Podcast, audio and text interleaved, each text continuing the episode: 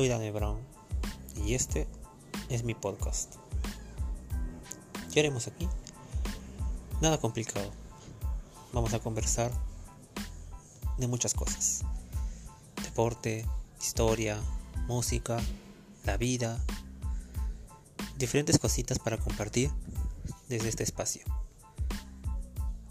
Bienvenidos.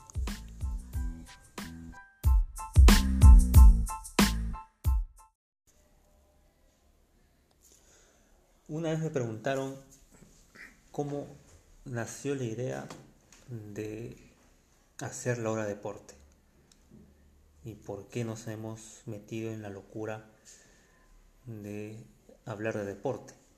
¿Qué nos da el, deporte a cambio, no? Y qué mejor manera de abrir el podcast eh, para hablar y explicar lo que es la hora de deporte y cómo nació la hora de deporte con quien forjamos este proyecto y es José Valderrama, mi buen amigo.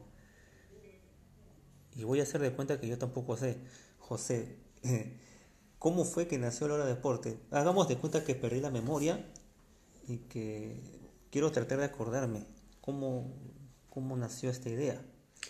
¿Qué tal Daniel? ¿Cómo estás? Eh, sí, una idea que parecía prácticamente una utopía, ¿no? Eh, si bien es cierto, estábamos haciendo política en cadena, si te mm. acuerdas, en Radio Cadena, pero al final nos entusiasmó la idea de hacer un programa deportivo, así como lo estábamos haciendo en el plano político. Eh, eh, como tú dices, fue una locura, pero hasta el momento es una locura brillante y es algo que nos motiva, nos impulsa a, querer mejorar, o sea, contribuyendo desde nuestra perspectiva, contribuyendo desde lo que nosotros eh, sabemos y en la medida que vamos aprendiendo, siendo objetivos, siendo imparciales, obviamente con nuestras preferencias, pero siendo lo más transparentes y claros posibles. ¿no? Eh, Creo que esta idea eh, surgió, se mantiene en el tiempo, gracias al entusiasmo, gracias a la fuerza de la idea, tanto tuya como mía, porque también eres parte del hora de deporte, y, eso también nos, nos, nos ha impulsado a seguir perseverando. Creo que la palabra perseverancia y resiliencia creo que es algo que nos caracteriza a nosotros, porque hemos pasado una serie de situaciones, mm. pero eso nos ayuda a seguir más y más cada día en la lucha para que el deporte peruano sea impulsado. Hemos comenzado con un programa ¿no? Eh, en redes eh, y sobre todo hay que, hay que mencionar, eh, lo hemos comenzado en Cora, luego de allí hemos hecho redes, tanto en mi casa, como también en tu casa, Daniel. Luego hemos ido a la luz, ¿no? en la casa de Katy también. En la casa de Katy también hemos hecho, Katy Salvatierra, a la cual envío un saludo. Eh, luego hemos ido a la luz y posteriormente, luego de la luz, eh, que hemos tenido un paso breve, pero que al menos nos ha servido, eh, digamos, en, en, gran manera en cuanto al empleo de la tecnología, el empleo de la imagen, eh, como un apoyo fundamental para nuestro programa. Luego de ahí hemos vuelto a, Cora y ahora estamos eh, llevándolo a través de las redes. ¿no? Ha sido también impensado, impensado, pero eso se ha dado en el proceso dentro de los ya cuatro años y medio que vamos a cumplir, porque vamos para cinco años. Eh, el hecho de estar cubriendo ya eh, eventos, ¿no? Caso el campeonato centralizado, la liga de eh, la liga de volei, ahora con lo de los panamericanos, ¿no? lamentablemente no se ha podido concretar lo de los panamericanos que ya espero en cierta espero que, que, todo esto bueno este sinsabor que ha generado cierto malestar, y lo digo en, lo personal, eh, nos haya servido para saber que hasta en el periodismo deportivo, ¿no? El periodismo deportivo, hay algunos que lo, que, que lo hacen, hacen de esta profesión el más bien de los, eh, de los oficios y no como otros que lo hacen la más noble de las profesiones. Mm. Así es que, en fin, son cosas que, que, uno pasa, son pruebas que, o dificultades que nos permiten levantar cabeza y, lo único que nada más nos queda es, seguir perseverando, ¿no? Hemos pasado panamericanos, hemos aprendido mucho de ellos, eh, incluso conociendo personas tales como eh, Pedro del Valle, ¿no? Excelente fotógrafo, al igual que Samir Hermoso, que también estuvo colaborando con, nosotros con sus tomas en sí, eh, ha sido muy, muy bueno, muy fructífero, ¿no? Ahora, yo recuerdo que cuando estábamos con el entusiasmo de, de los panamericanos, una vez te dije, ¿no? es bueno el entusiasmo, pero el tiempo pasa rápido. Y el tiempo se nos pasó rápido a lo largo de los 20 días que fue Lima 2019 en la etapa de Juegos Panamericanos y nos hemos quedado un poco con, con esas, eh, esas secuelas de lo que fue la cobertura, ¿no? Eh, como extrañamos un poco lo que fueron esos días eh, pesados, ya decirlo, obviamente es fácil, fueron días muy pesados en que prácticamente llegábamos solamente a dormir a las casas y al día siguiente retomar las, las, las, actividades, las, actividades, normales para nosotros, nuestro trabajo, y por la tarde darle al evento. Tiene un premio luego eh, los Panamericanos, ¿no? Sí.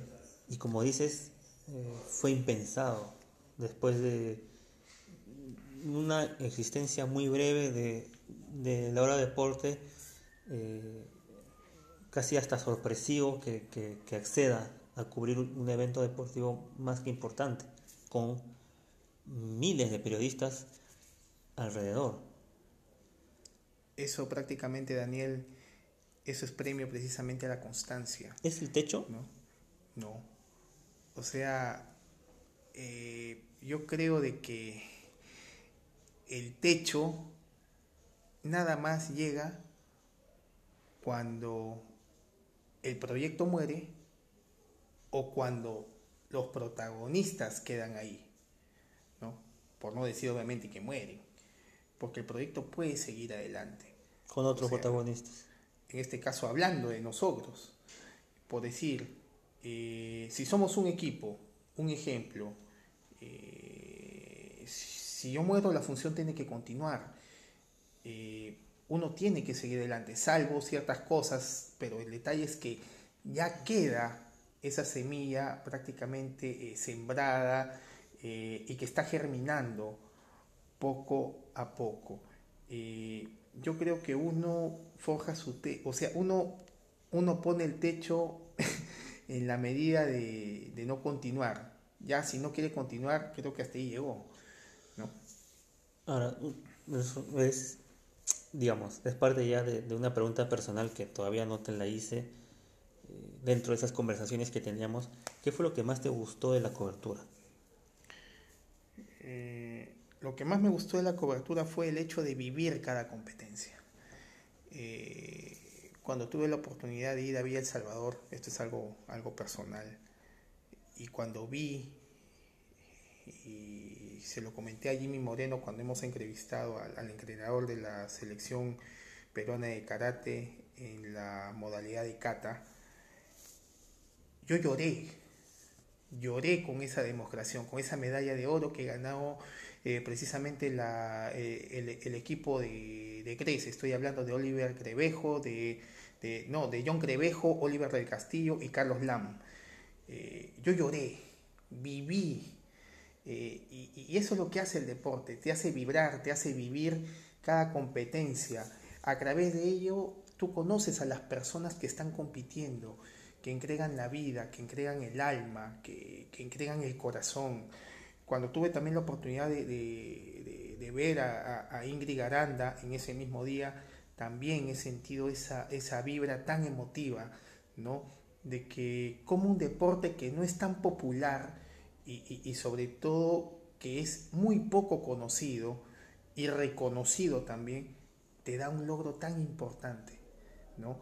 Eh, creo que la experiencia de vivir cada competencia, de ser testigo de, de el gran desenlace de cada competencia y a través de lo que hay atrás también de cada uno de ellos, eso es lo que te, te, manifiesta una satisfacción, ¿no?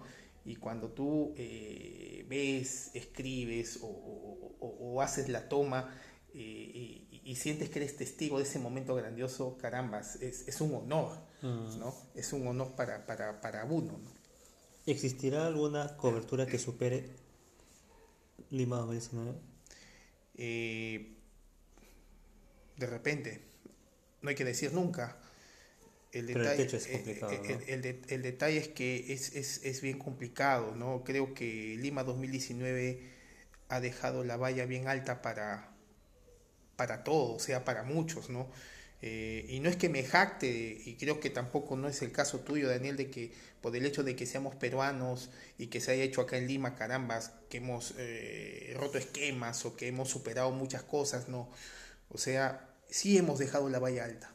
Hemos dejado la valla alta, sí, porque creo que Lima 2019 es el punto de quiebre de algo y espero que eso lo tome en serio no solamente los organizadores, no solamente los deportistas, no solamente los periodistas, no solamente los que están involucrados, sino que nuestra sociedad se lo tome, ¿no?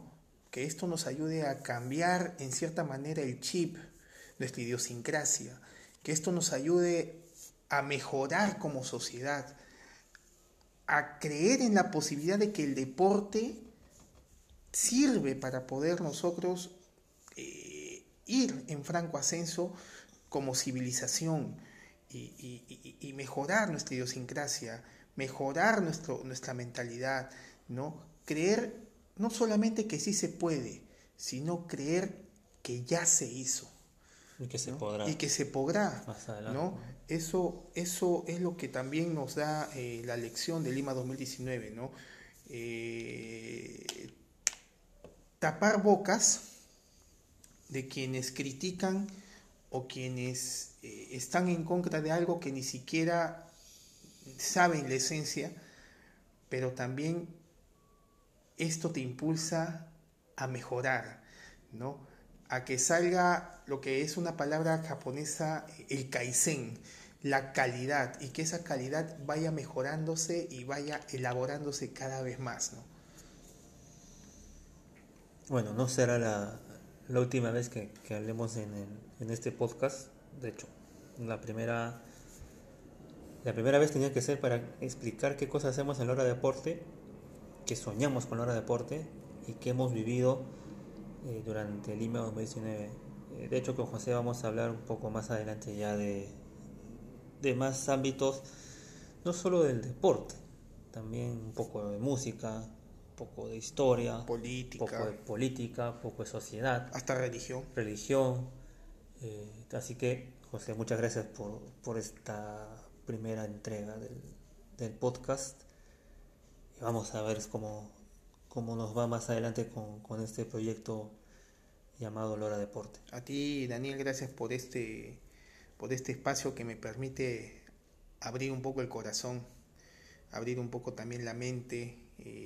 Manifestar eh, ciertas cosas y lo quiero decir aquí. Eh, gracias Daniel también por, por la dedicación, el tiempo y, sobre todo por vivir esta experiencia, esta bendita experiencia llamada Laura Deporte. Bueno, nos desconectamos y nos encontramos pronto.